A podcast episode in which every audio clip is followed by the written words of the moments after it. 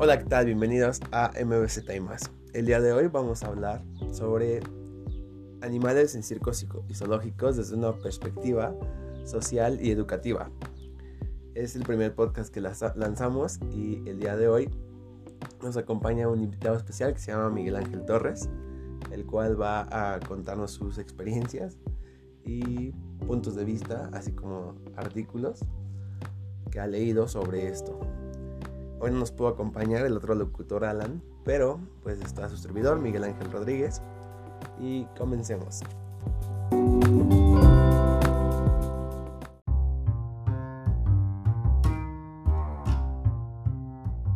Muy bien, entonces este, nos gustaría comenzar que se presente y nos dé una breve semblanza eh, nuestro entrevistado Miguel Ángel Torres. Adelante por favor Miguel. Hola, ¿qué tal Tocayo? Muchas gracias por, por haberme invitado. Estoy bastante emocionado, digo, es el primer podcast que voy a grabar eh, y muchas gracias por la invitación. Pues bueno, yo actualmente estoy estudiando medicina veterinaria y zootecnia en la facultad de CEU y este estoy bastante interesado, o sea, desde que estaba chiquito me interesaban demasiado los animales, he tenido demasiadas mascotas, eh, siempre me, me, ha importado como conocer a los animales no solamente en su, o sea, en, su hábitat natural, sino también cómo interactúan con nosotros y demás. Estuve un semestre en biología en, en Morelos, en la UAM, y pues bueno, entendí que me gustaba demasiado la carrera, pero me tenía que cambiar a medicina por cuestiones de estrategia, de la universidad y demás, y estoy bastante feliz con mi decisión. Muy bien, muy interesante. Este, bueno, eh, como sabrás, este, hubo una reforma a la Ley General de Vida Silvestre, la cual prohibió los circos aquí en la Ciudad de México y en todo el país.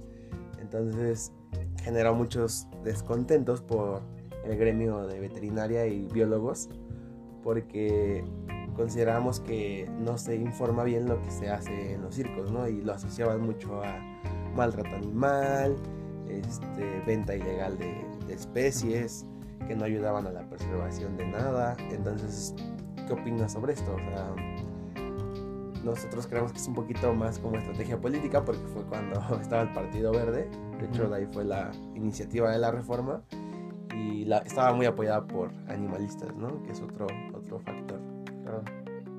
Pues la verdad es que eh, yo al principio, eh, yo creo que como la mayoría de, las personas de nosotros, eh, pues yo creía que estaba bien, ¿no? Porque me tocó ir a varios circos en los que pues sí se veía que los animales pues no eran felices, estaban en lugares súper chiquitos y pues verlos en su hábitat natural y después verlos, no sé, en cautiverio y haciendo cosas que no son de su naturaleza, como que me incomodaba. Pero tengo que admitir que los circos y fueron como unos de mis, o sea, fue como el principal eh, acercamiento que tuve a los animales y de ahí me enamoré de ellos, tengo que decir, porque pues yo los veía y decía, ¿cómo? O sea, son, son hermosos, ¿sabes? O sea, todo lo que pueden hacer, todo, todas las habilidades que tienen, formas y demás, se me hacía increíble. Entonces, la verdad es que yo siento que como muchos de nosotros fue nuestro primer acercamiento. Ahora, eso de maltrato, pues sí, sí llegó a haber eh, demasiado maltrato en, en algunos. De hecho, llegué a ver este, circos en los que, no sé, por ejemplo, tenían un oso polar con ventiladores nada más, o sea, sí llegué a verlo. Entonces, eh, pues digo, esas no son condiciones para tener a los animales, ¿no? Osos en jaulas muy chiquitas, los tigres igual. Entonces, sí es algo que, que no era muy de mi agrado, pero como tú dices, siento que fue una estrategia política porque muchos conocemos el resultado y si no lo conocen, pues la verdad todos esos animales, o la gran mayoría, fueron a dar, quién sabe dónde, muchos se perdieron, otros eh, los tuvieron que sacrificar, otros están amontonados en, zoológicos o en, en, centros en donde se mantienen en cautiverio para mantenerlos ahí vivos nada más, pero son demasiados y están casi en las mismas condiciones que en los circos. Entonces, eh, pues de hecho, o sea, no, no fue como de gran, de gran ayuda. Yo esperaba como que tomaran mejores acciones, pero no fue así.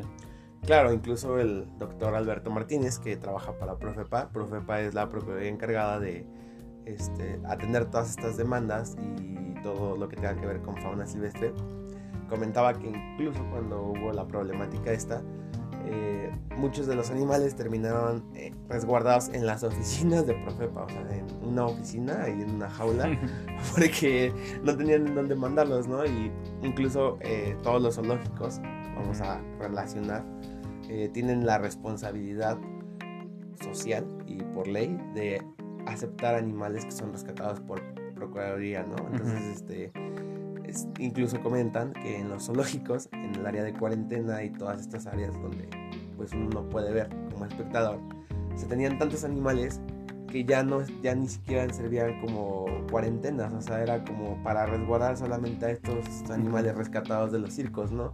Entonces, ¿En verdad podríamos decir que fueron rescatados? Entre comillas, por así decirlo. Bueno, por decreto de la ley que estaba prohibido, ¿no? Entonces, ese fue el problema principal y sin embargo, eh, leyendo artículos, eh, hay un circo en España, el cual ganó un reconocimiento por bienestar animal. Porque yo creo que en cualquier cosa que se haga, eh, ya sea perros, gatos, animales, fauna silvestre, etc., es muy importante que el bienestar animal siempre esté ahí, porque de esta manera te evitas muchos problemas y los animales están bien. O sea, puedes usarlos para fines como en circos, pero teniendo bajo los criterios de respetando sus cinco libertades, por ejemplo. Claro. Pues sí, o sea, finalmente, la, o sea, creo yo que yo, yo también me había, vi un programa, no sé si tú conoces a Walt Frank en Animal Planet. Es, es un activista, la verdad, muy, muy reconocido. Eh, tiene varios programas en Animal Planet y demás recorriendo el mundo. Y en uno de esos tuvo como un programa especial dirigido hacia, hacia el circo, ¿no? Y él fue a un circo en Italia y estaba muy, muy padre porque la verdad no era como cualquier otro circo. De hecho, eh, en la parte de atrás del circo, no sé si ya han llegado a ver que hay como jaulas para los camellos, eh, leones, tigres, lo que tengan ahí. Pues este era demasiado grande, o sea, literalmente sí tenían gran espacio para, para estar ahí los animales y solamente los metían al circo, o sea, a la carpa para, para su función. Entonces, eh, yo, yo sí decía, o sea, también creo yo que las libertades, como tú dices, las cinco eh, libertades de los animales como que se cumplían ahí, ¿sabes? O sea, creo yo que en bienestar animal como que no se podría decir que, era como en contra. Sin embargo, también cuando estaban adentro eh, en, sus, en sus funciones y demás, tienes que estar de acuerdo que hacen cosas que no están acostumbradas a hacer y que también puede dar en problemas eh, fisiológicos y demás. Entonces creo yo que también es algo interesante de ver. Sí, claro, o sea, ah, me acabas de mencionar algo así muy eh, que los animalistas ponen, ¿no? No, tengo nada en contra de ellos, pero creo que son muy extremistas desde mi punto de vista.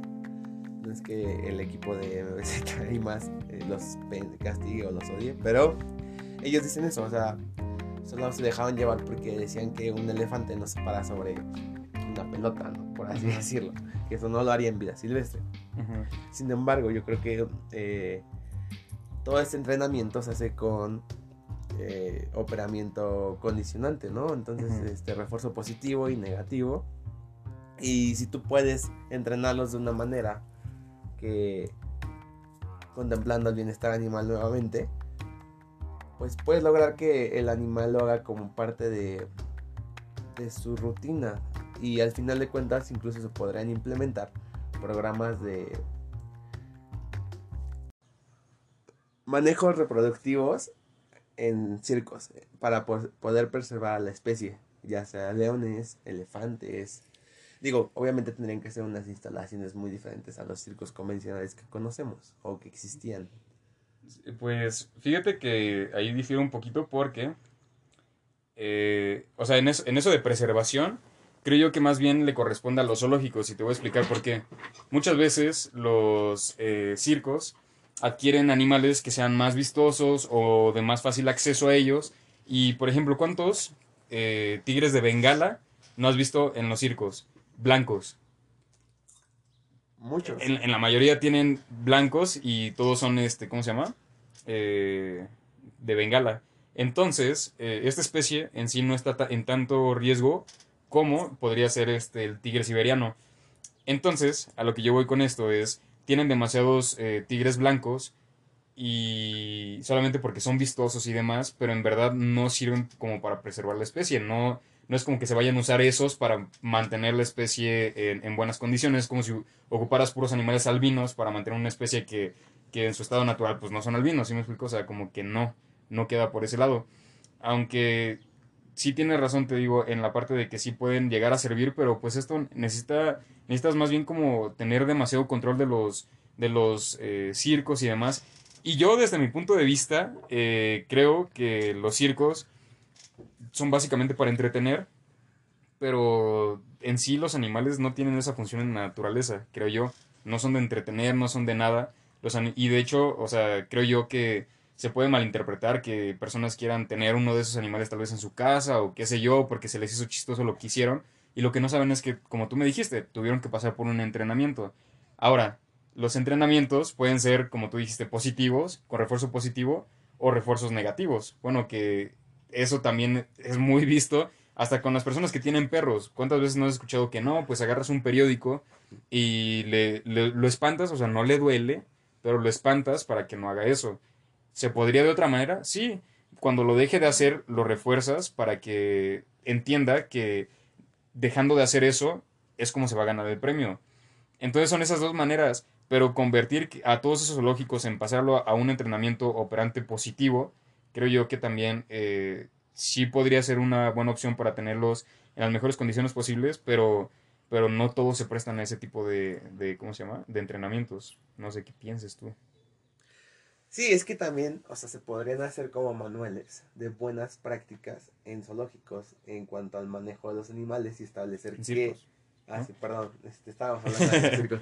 en circos y establecer qué eh, animales se usarían y con qué fin, ¿no? Y qué tanto tiempo del espectáculo van a estar. Eh, todo esto, eh, igual promover, pues, no como dices que yo de niñito quiera tener un tigre, ¿no? Sino promover el respetarlos, el que son salvajes, pero sería como hacer otras actividades que no sea que se suban a una pelota, ejemplo, ¿no?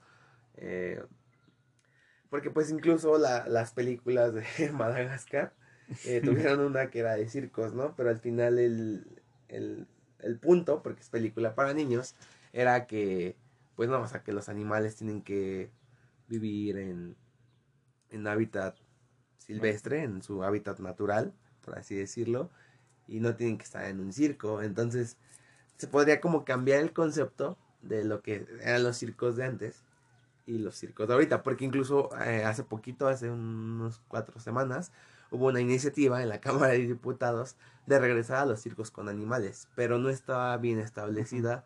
Eh, yo considero que la iniciativa es buena, pero como regresa a lo mismo, hay que este, planificarla bien.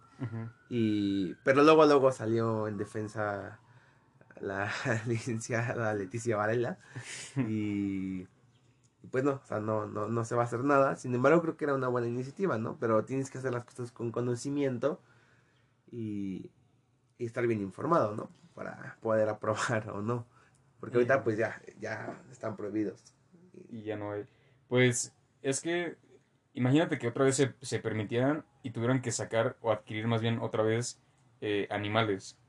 Creo yo que también se meterían en un problema de tráfico. Mm. ¿No crees que se pueda dar a es eso? Es que no adquirir porque los animales los tiene Profepa, o sea, tiene varios de ¿Pero todos los que desaparecieron? No, todos, porque ni siquiera había un inventario, o sea, ese es otro problema, o sea, esa es otra problemática, porque, o sea, no se sabía cuántos circos había, qué, qué circos eh, tenían tantos animales, y leones, tigres, etcétera, etcétera y no se tenía un inventario. Entonces, los animales que se rescataron, entre comillas, pues igual no los contaron. Y obviamente, pues ya lo mencionamos, ¿no? Lo que pasó con Profepa. Sin embargo, esos animales que ahorita están así sin hacer nada y están en, no en jaulas, pero están en espacios donde hacinamiento a lo mejor, podrían regresar a los circos, pero bajo ya un protocolo totalmente distinto y, y ver cómo se manejaría, ¿no? Y también es otra problemática, porque la idea era como, se prohíben los circos, hay que regresarlos a su hábitat natural. Pero esos animales están acostumbrados al trato con el humano, entonces no sé qué pasaría, la verdad, si alguien libera un tigre que es totalmente adaptado. porque el comportamiento salvaje siempre lo van a tener. pero que está acostumbrado a estar con los humanos y que lo liberes en su hábitat natural y se encuentre con otros tigres que son totalmente salvajes, por así decirlo, pues no sé qué pasaría, la verdad. No, o sea, te puedo casi casi asegurar, o sea, un 99% eh, seguro de que moriría, o sea, ese animal no podría sobrevivir, está acostumbrado a que le den de comer, él ya perdió como tal. Bueno, es que como tú dices, tienen instintos y no es como que los pierdan totalmente, pero sí se va a sacar de onda de, pues ahora cómo consigo mi alimento, tal vez por hambre, podría eh, de repente... No, o sea, es, es muy complicado. Tiene que... Todos los animales, eso sí, quiero que quede bien claro todos los que están escuchando, por favor, no regresen ningún animal que ustedes hayan tenido alguna mascota a su hábitat natural, según, porque o sea, hay muchos casos. Eh, se hizo famoso, por ejemplo, el caso de, de la cotorra argentina. Eh, muchos lo tuvieron de mascota por un rato. Es muy común verlos este, de mascotas y demás. Y es una plaga aquí en el Estado de México, en la parte norte de la Ciudad de México. Y de, hecho le está quitando el alimento y el espacio a los animales que sí eran de ahí, a todas las especies de aves que sí eran de ahí. Entonces, eh, cuando gente especialista en, en, en, estos casos, o sea, en biología, veterinaria, además, quisieron hacer algo al respecto y, y eliminarlos, eh, la gente no quiso porque dijo, ¿por qué los van a matar si están bonitos y, y qué, qué crueles son? A ver, quiero que entiendan una cosa. Sí, pero en la naturaleza hay muertes todos los días, o sea, millones de muertes todos los días. Gente, o sea, la muerte es algo natural. Y aquí en este caso eh, están afectando especies que son nativas de ahí y, se, pueden dar, o sea, pueden estar en peligro de extinción por una especie que no era de ahí. O sea, creo yo que eso es como, o sea, se tiene que tomar acción al respecto y sí, tal vez se tengan que matar los animales, pero, por ejemplo, ha pasado como el pez eh, escorpión en todo, en todo el Golfo de México.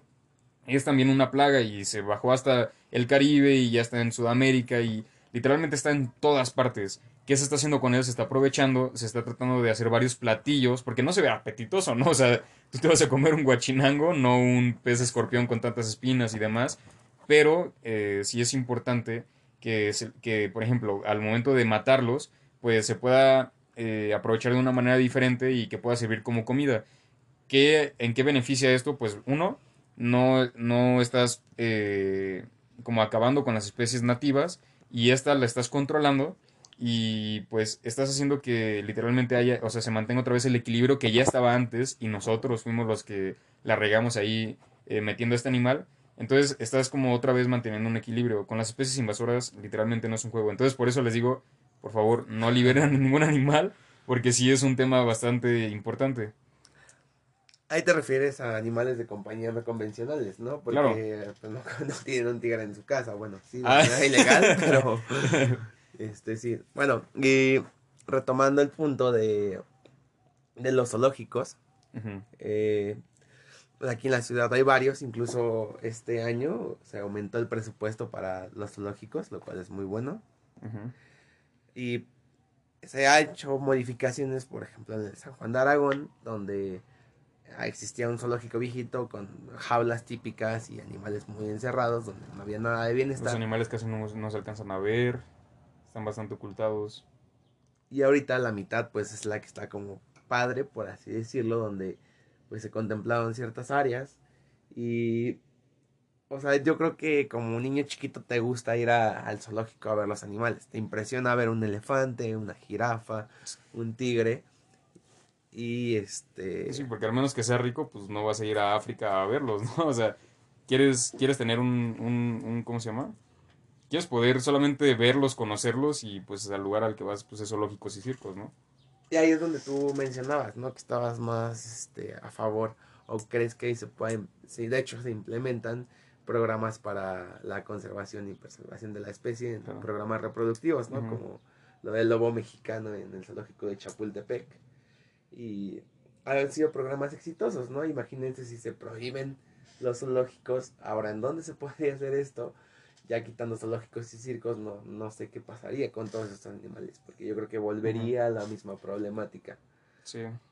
Justamente eh, lo que te quería comentar es que cuando estaba en biología, el profesor eh, que nos daba biología general llevó una experta en ecoturismo. ¿A qué va esto? Ella dijo que ecoturismo no solamente es, ay, agarras una cuatrimoto y te vas a la selva y ya, ¿no? O sea, eso es ecoturismo, no. No, no, no. O vas a ver ballenas nada más y eso es ecoturismo, no. Para que se considere ecoturismo, o sea, tienes que llevarte algo de, de aprendizaje de esa actividad. Por ejemplo, si vas a ver ballenas, la persona que esté a cargo de la lancha, que te vaya a llevar a ver las ballenas y demás, te tiene que explicar, por ejemplo, qué comen, cuándo llegan aquí a, ¿cómo se llama?, a parir, este, a qué temperaturas están, cuánto llegan a medir. O sea, a lo que voy es que te lleves un poquito de lo que pudiste observar, que te lleves un conocimiento de, de cómo sería en su hábitat natural. Ahora, yo en muy pocos circos, o tal vez en, en, sí, muy pocos o ninguno casi casi, he visto que te digan así como de, ah, mira, este animal en su hábitat natural hace esto y demás, cuentan con este tipo de garras y sí hay, sí hay circos en los que te lo llegan medio a mencionar, pero más bien tú te vas feliz de que viste, ay, viste cómo brincó el león y que no, o sea, te digo, no tiene nada de malo. Steve Irwin decía que hasta que tú no te acercaras y tuvieras contacto directo con los animales, no te iban a hacer eh, amor por ellos. ¿Y cómo ibas a querer conservar algo que no amabas? ¿Sí me explicó? Entonces, creo yo que es un punto muy importante para los circos. O sea, ahí te enamoras de los animales y los quieres eh, salvar después. Y sí, muchos animales, por ejemplo, las vacas, los perros, todo lo demás se ha acostumbrado para, o sea, para ya sea entretenernos o para, por ejemplo, los caballos a los que vas a montar, sí dan entretenimiento y demás. Pero en sí, yo creo que se debería de mover este, esto de los circos hacia los zoológicos. ¿Cómo, cómo, o sea, ¿cómo podría ser esto? En muchos zoológicos de Estados Unidos eh, también hay programas en, en Animal Planet. Eh, no es que nos estén patrocinando, pero, este, por ejemplo, el zoológico del Bronx y demás. Hay, hay lugares en los que, por ejemplo, ponen una cuerda en un, eh, adentro de un recinto de tigres. Creo que son siberianos o no, no recuerdo cuál subespecie. pero meten, ponen una cuerda y tú del otro lado lo puedes agarrar, pero no tienes contacto directo con el tigre. Ahora, los entrenaron, que es a lo que tú ibas, para que empezaran a jalar la cuerda del tigre y también a los niños, entonces para que tú midieras la fuerza que tienen. Ahora, uno, te estás entreteniendo al ver eh, al, tigre y que tú estás jalando y todo, y te llevas un aprendizaje de qué tanta fuerza tiene. ¿Sí me explico? Entonces, creo yo que un circo eh, sí tienes contacto directo, pero se podría mudar a zoológicos interactivos, que ahí también podrías tener un punto muy favorable porque vas a un zoológico a divertirte cuando eres niño, pero inconscientemente aprendes y conoces de los animales. Y creo yo que, o sea, yo por eso defiendo tanto a los zoológicos. Mucha gente está en contra de ellos porque se mantienen en cautiverio y demás, pero tienen que entender que es muy importante porque si un animal en su hábitat natural eh, está siendo depredado por los humanos, porque no tiene lugar para vivir y demás, y el único refugio que le puedes dar es un zoológico para empezar a reproducirlo y posteriormente, ya que arregle las condiciones que tenían en su hábitat natural, lo puedas reintroducir imagínate que no arreglas nada de su hábitat natural y sigue depredando y demás, y tú sueltas y sueltas y sueltas, ¿de qué va a servir si siguen desapareciendo? O sea, tienes que arreglar, es, es como momentáneo. Yo no justifico el tener animales en cautiverio si no es por, por enseñanza o por eh, conservación. Claro, este, y aquí estamos tocando el punto de la educación, ¿no? Porque si bien la mayoría que van a los zoológicos son niños de entre 4 a 11 años, por así decirlo. Y hay estudios que demuestran que estos niños son como esponjitas, aprenden todo y se les queda. Y de esta manera educan a las futuras generaciones y no solo a las futuras generaciones, sino a sus papás. Hay muchos programas de educación eh, ambiental en la cual este, están diseñadas para los niños de estas edades ya mencionadas como lo de el reciclaje, ¿no? Y de separar tu basura. Entonces ellos van, lo aprenden y luego le dicen a su papá, oye papá, mira, esto, está mal porque me enseñaron que lo orgánico va aquí y lo orgánico son este, frutas, ¿no? Entonces de esta manera no solo eh, enseñas a una generación que es la de ellos, sino haces que enseñen a las viejitas generaciones. Y al hacer esto, eh, estas dinámicas en los zoológicos y que sepan eh, la importancia de, que, de la preservación de las especies, eh, el funcionamiento, que es un tigre, eh, y no lo vean como una mascota, ellos a futuro van a, interesarse por programas de, bienestar y de conservación de estos animales, ya sean fuera del zoológico o dentro del zoológico, porque es gente que ya educaste mediante interacciones y estás considerando todos los métodos de aprendizaje auditivo, kinestésico y visual, porque al hacer actividades como la que mencionó Miguel, mi tocayo, la del tigre, este, son personas kinestésicas, kinestésicas y visual, pues van a llevar la imagen del tigre jalando la cuerda, auditivo escuchando los ruidos. Entonces, este, de esta manera yo creo que son buenas dinámicas que sí se podrían implementar aquí en México. Sin embargo, sí está mucho presupuesto, ¿no? O sea, ahorita con el presupuesto que se acaba de dar, eh, no sé qué tanto o en qué esté destinado. Supongo que va más a, más a instalaciones que a meter más especies, porque de por sí, como ya lo mencionamos hace rato, no hay espacio. Entonces, eh, creo que ahí ya haría fuera del contexto o de, del presupuesto meter más animales. Y en los circos, retomando, pues sí es cuestión de analizar, o sea, más que, que estar en contra o a favor es cambiar la perspectiva de, del circo y dar una nueva imagen, un nuevo, una dinámicas y actividades, las cuales este, te permitan educar a los niños, porque pues también va a ser, sería público principal las que irían. Entonces yo creo que es muy importante. Sí, sí, sí. Es, o sea, sí estoy completamente de acuerdo. Digo, como decíamos, ¿no? Los zoológicos sí se pueden, este, se les puede sacar algo, algo de bueno, sí. Pero que sean completamente buenos, creo yo que no. O sea, puede haber otras alternativas en las que no se, no se tenga que, ¿cómo se llama? Someter al animal a tal vez tanta presión y, estrés y pueda, o sea, pueda servir tanto para conservación y este, también para aprendizaje de, jóvenes y demás. Y es súper importante lo que tú dijiste. Yo, por ejemplo, en, en, lo personal, cuando yo estaba muy, muy, muy chiquito, que tenía como cuatro años, cinco años, apenas empezaba o sea, a hablar bien. Allá. Yo recuerdo que, que veía a mi papá fumar y en las noticias salía como de, ¿sabes qué? No fumes porque tus pulmones se van a hacer negros y este, esto va a hacer que no vivas tanto y demás me quedó tan impactado que te lo juro, vi esa noticia luego, luego. Era la primera vez que veía unas noticias eh, con respecto a eso, o por lo menos que le entendía o que le ponía atención. E inmediatamente bajé porque mi, mi papá tenía una oficina, vivíamos en, en, el Estado de México. Era como un, este, era como una vecindad, vaya. Estaba destinada para eso, pero no, o sea, solamente rentábamos. Y en la parte de hasta abajo eh, tenía su oficina. Entonces, él estaba platicando con un eh, cliente y yo inmediatamente bajé todas las escaleras así de chiquito, fui corriendo con mi papá, lo interrumpí y le dije, oye papá, acabo de ver un comercial que me dice que no fumes porque si no te vas a morir pronto. Eso, o sea, pero imagínate, ponte en, los zapatos de mi papá, que tu hijo de 5 años te interrumpa una, una eh, conversación con un cliente y demás, y que te diga que no te quiere, o sea, que no quiere que sigas fumando porque te vas a morir, creo yo que es impactante, ¿no? Entonces, de hecho, a partir de ahí mi papá dejó el cigarro y no lo he vuelto a tomar desde ese entonces, o sea, demasiado tiempo. Ese impacto puede tener un niño en sus papás, en sus primos, en sus tíos, en lo que tú quieras, abuelos, demás. Entonces, es muy importante tirarle. Es, ustedes saben que es difícil cambiar a, a, las mentes adultas, a las mentes mayores por lo general se cierran más al diálogo y ellos ya tienen sus ideas bien arraigadas.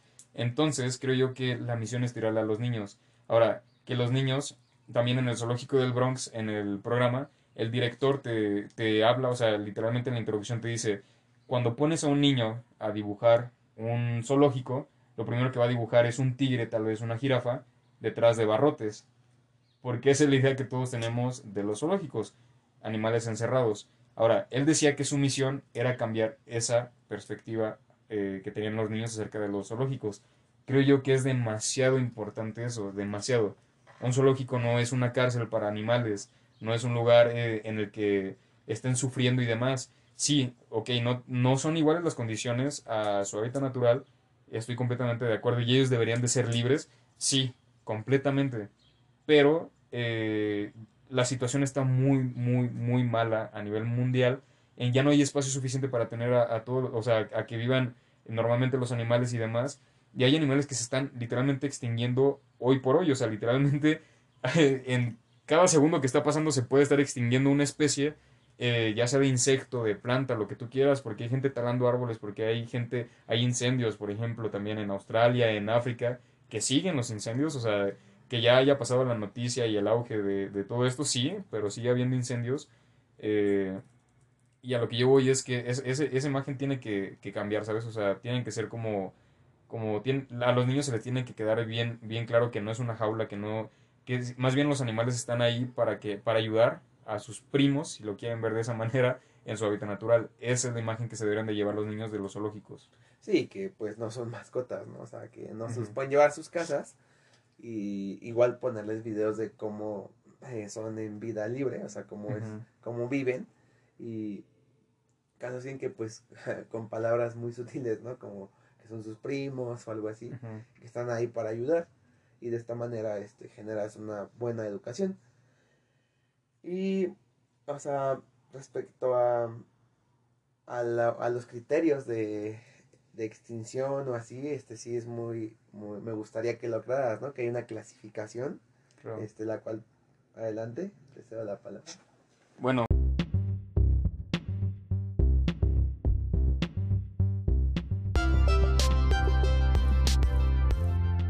Ok, pues eh, sí me gustaría que lo mencionaras, eh, ya que incluso en tu página de Instagram, eh, ahorita puedes decir cuál es. ¿Cuál es? Vale. Es Ocapia Conservation. Ocapia con K. eh, conservation. En inglés. En inglés.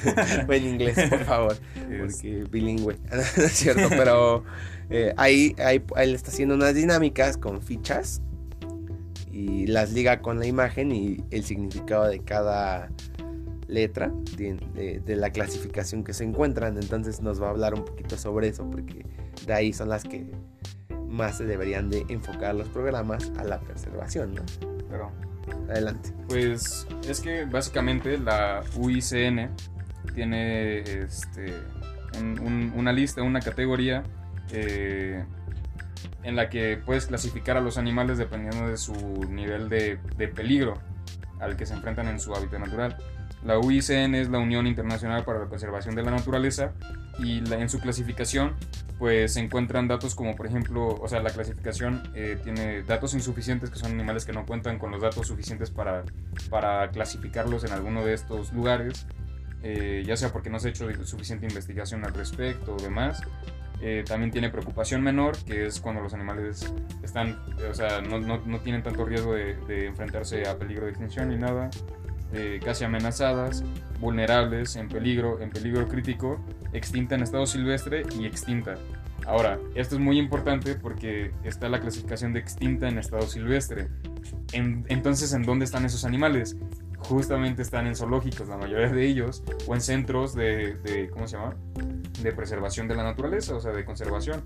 Eh, es muy importante porque si no fuera por estos zoológicos o por estos centros, la especie ya estuviera extinta. Literalmente ya no habría eh, de dónde poder eh, sacar otra, o sea, ayudar a, que se recuperara la especie. Ahora, todos los animales tienen un número mínimo de ejemplares, los cuales tienen que estar eh, vivos para que pueda sobrevivir esa especie. Si son menos de esos, es muy difícil que sobreviva, casi imposible, porque pueden tener problemas genéticos a largo plazo y la especie no se va a adaptar tan fácilmente a, a las condiciones de estado silvestre. Entonces, eh, en insectos, por ejemplo, en invertebrados y demás, es un número muy alto, o sea, se necesitan muchos para que pueda mantenerse debido a que son millones los que hay en estado silvestre de una sola especie. Pero en animales este, vertebrados, mamíferos, aves, reptiles, eh, sí hay un número de especies eh, que se necesitan para mantenerlas. Ahora, si, por ejemplo, los elefantes se extinguieron de su hábitat natural, ya no hay en, su hábitat natural, pero en todos los zoológicos del mundo hay suficientes animales como para poder recuperar la especie. Pueden eh, entrar casos de, de inseminación artificial, eh, de, de fertilización, bueno, de, de in vitro y demás, que puede ser demasiado importante para recuperar la especie porque eh, estas condiciones eh, van, van a hacer que, ok, el animal nace eh, en estado silvestre, en, en- los zoológicos, ahí es rehabilitado para que se pueda acoplar otra vez a, su hábitat natural. A que le tenga miedo a los animales es muy importante cuando se quiere reintroducir un animal a, a su estado salvaje. Literalmente tienen que provocarles miedo para que no se acerquen a ningún, a ningún este, ser humano. Porque, por ejemplo, supongamos, sueltan este elefante, pero asocia a los, anima a, lo- a la- a los humanos con alimento y protección y demás, se va a acercar a, uno y uno va a decir, ah, ya, ya, o sea, de aquí soy, ¿sabes? O sea, voy a, me voy a quedar con este elefante porque mira, se ve que es súper dócil y demás. Y es lo que ya no se quiere, que ya no se tengan como mascotas, porque el tráfico animal, de, eh, el tráfico de especies, básicamente es porque muchos lo quieren tener de mascotas o como objetos de ahí. Claro, y el tráfico de especies, mencionándolo, ocupa el tercer lugar sobre los... Ahí está trata de blancas, primer lugar. Segundo lugar, drogas, primer lugar, y tráfico de especies. Entonces, es una problemática cañona. es, es, de las cosas que más genera dinero, pero pues obviamente es de manera ilegal y eso se tiene que acabar. O sea, literalmente como tú dices, está en tercer lugar. Después de, o sea, está trata de blancas, eh, pero también está armas y también es drogas. Y, y, literalmente también está el tráfico de especies y están ocupando, o sea, se pelean muchas veces porque es dependiendo de si está en aumento. tercero, y, cuarto lugar, pero, de ahí no sale. De ahí no sale y es un problema mundial, o sea, muy, muy grave. Entonces, eh, creo yo que es muy importante tener esta clasificación porque te puede decir en qué es, en cómo se encuentra ese animal. Ahora, si tú te metes a la lista roja de especies en peligro de extinción de la UICN, eh, que literalmente, o sea, le pones así eh, lista roja o red list y te va a meter una página en la que tú puedes meter el nombre científico de la especie o así, o el nombre común también llega a salir. Entonces eh, te va a aparecer, por ejemplo, si el animal, si las poblaciones en su hábitat natural están aumentando, si están decreciendo, si, si, se encuentra en preocupación menor o si está en peligro de extinción. Entonces, si te interesa alguna especie eh, la que sea y quieres saber en qué estado se encuentra, te puedes meter a, a esta página. Además, yo en mi página de Instagram, que ya, ya este, les mencioné, eh, Ocapia Conservation, en esa página estoy eh, agregando etiquetas a fotografías que yo tomo en los zoológicos y demás de las especies y le pongo esa etiqueta para que ustedes sepan eh, en qué estado se encuentra el animal Creo que es muy importante porque cuando vas también a los zoológicos te aparece un semáforo en su ficha técnica en la que te dicen como de, ¿sabes qué? Si está en rojo es que está eh, muy en peligro, si está en amarillo es que está empezando a entrar en peligro y si está en verde es que no, no le está pasando mucho. Todas las especies están eh, teniendo problemas, sí, pero hay unas que no se, no se consideran en peligro. Entonces creo yo que es muy importante eh, eh, pues informar a la, a la, gente para que pueda tomar acción y que vean cuántas especies están en peligro de extinción. En verdad es un gran número de ellas. Claro, y bueno, hemos mencionado mucho las cinco libertades, pero nada más para aclarar el punto. Eh, son las siguientes, libertad de sed, hambre y desnutrición, libertad de miedo y angustia, libertad de expresión de su comportamiento propio, libertad de incomodidad física y térmica y libertad de dolor, lesión o enfermedades. ¿Por qué? Porque si se dan cuenta esto es lo necesario para que el animal esté bien, o sea, para que el animal se encuentre en la comodidad excelente y no sufra de ni siquiera está, en esta se considera enfermedades, o sea que un animal no puede estar enfermo en ese grado. Entonces, este, ahora como conclusiones, vamos a comenzar. y igual me gustaría invitarlos a que nos sigan en nuestra red social de estos podcasts, MV Z y más. Y nos pueden buscar en Instagram como arroba med, v, e, t, so, Z, Ya le voy a cambiar el nombre, creo. Este, sí es, bueno, yo creo que para concluir, ahorita que mencionaste las cinco libertades eh, de bienestar animal, pues eh, la, la, de expresar su comportamiento natural creo que es muy difícil en los zoológicos. Digo, con los circos, perdón. Es lo que te iba a decir. Justamente, por eso se me hace impresionante que haya solo eh, circos que, que hayan ganado el premio. Pero porque ahí las actividades son otras, o sea, Exacto. no es como el circo que vemos. Y perdón que ponga mucho lo de la pelota, pero eso es lo que yo más asocio eh, a, circos, a los circos, ¿no? Que, o sea, Dumbo, por ejemplo. Y, y Dumbo es un claro ejemplo, o sea, me acabo de acordar o sea, no quiero spoilear las cosas, pero la de Dumbo caricatura era un típico circo y, muy triste la película, ¿no? Y esta nueva película eh, incluso es lo que quiso enseñar a los niños, porque al final Dumbo se va a vida libre y se sale del circo y ya, o sea, ya un final muy, muy distinto a la caricatura, sin embargo ahí se, se ve, o sea, se ve que se está intentando educar mediante películas dinámicas, pláticas a los niños, porque pues esta película también era para niños, pero con otra, con la, el pretexto de live action, ¿no? Que es lo que se está usando hoy. Y sí, o sea, Dumbo se veía muy real y todo, pero el final y la historia es totalmente distinta a la caricatura y eso es también por esto, o sea, porque pretende que el niño no asocie que el, el, elefante forzosamente tenga que estar en un circo. Sí, sí, sí. Y de hecho, eh, te iba a comentar que en muchos circos, en muchos zoológicos se, se, está optando por no tener elefantes. Porque hay demasiados en, en un montón de lugares y las poblaciones se están recuperando. Hay muchos esfuerzos a nivel eh, internacional para mantener a, muchos elefantes y demás. Y como hay tantos, o sea, como ya literalmente se podría decir que hay sobrepoblación en todos los zoológicos del mundo, o sea, no es que los tengan en malas condiciones ni nada, pero que en muchos llega a haber, eh, hay demasiado material genético como para poder preservarla. Y, y tal vez deberían de, de, enfocar ese dinero y ese espacio en otras especies que en verdad necesiten, por ejemplo, lo que hablaban del lobo eh, mexicano. También hay demasiados lugares en los que se está tratando de conservar el cóndor eh, eh, andino. También se está tratando de preservar en muchos zoológicos y por eso es tan importante. Pero yo, yo como conclusión podría decir que los circos podrían transformarse en zoológicos, ¿sí me explico? O sea, no, no es que literal se transformen, pero yo siento que tendríamos que tirarle más a los zoológicos, pero unos zoológicos bien hechos y que puedan las personas que tengan interacción eh, casi casi directa con los animales para que se puedan enamorar de ellos, pero que siempre se lleven una enseñanza eh, con respecto a los animales, o sea, que conozcan más de ellos. Sí es importante tener muchas especies porque también las personas pueden aprender de todas las especies que hay en el mundo y que sirva como, como un banco genético que todos los zoológicos sirvan como un banco genético. Claro, y aquí vamos a mencionar otra problemática a la que nos enfrentamos hace, poco. Bueno, no, ya tenía unos años. De la necropsia que le hicieron al gorila Bantú en el zoológico de Chapultepec.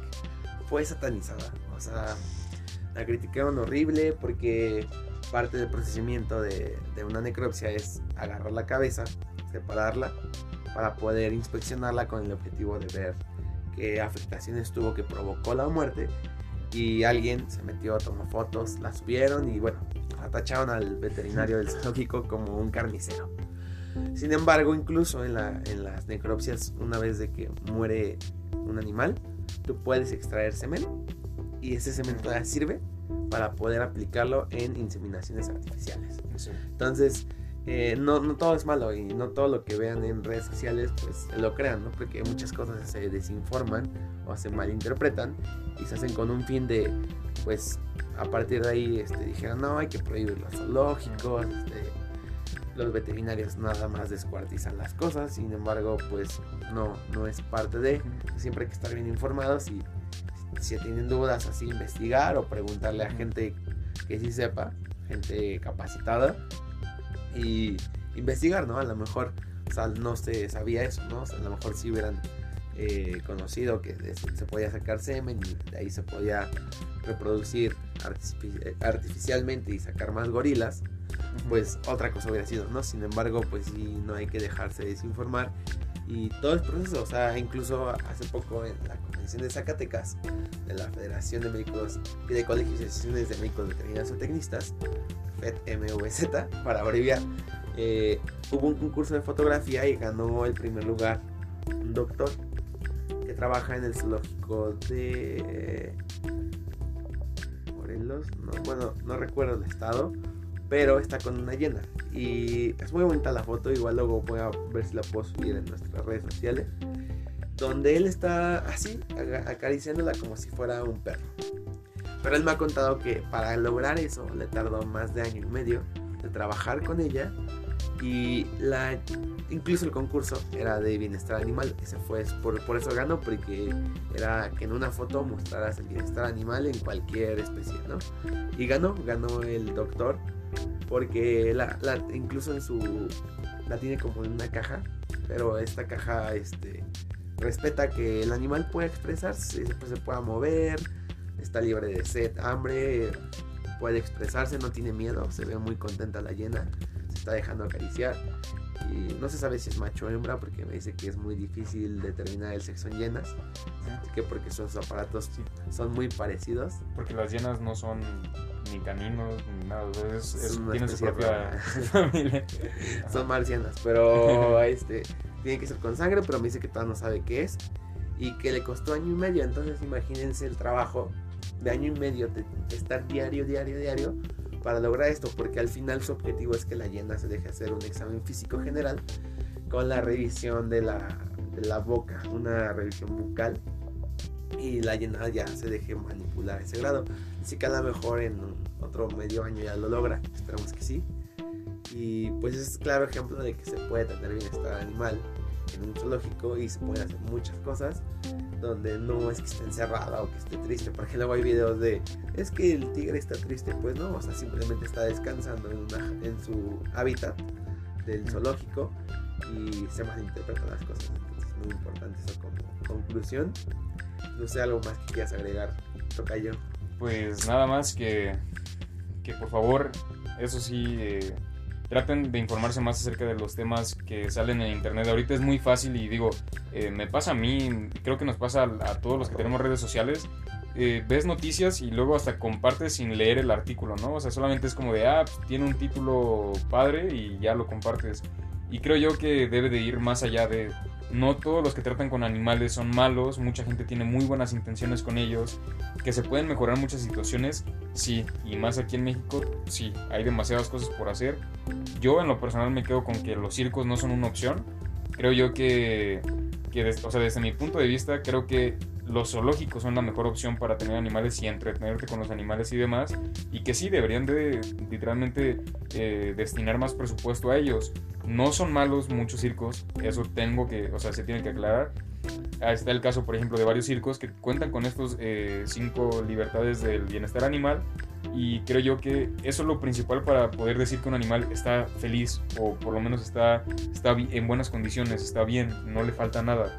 Entonces, creo yo que no se tiene que, tampoco satanizar, pero sí tratar de convencer que los, los circos no son una opción. Los zoológicos pueden ser interactivos, pueden ser muy dinámicos, puedes aprender demasiado y sirven como no tienen una idea. Pueden hacer bancos de esperma en los que si se llega a extinguir alguna especie, sacas eh, muestras de semen saca, y, por te digo, fertilización in vitro, eh, por inseminación artificial, literalmente eso puede salvar una especie ha habido casos con rinocerontes en los que se hace.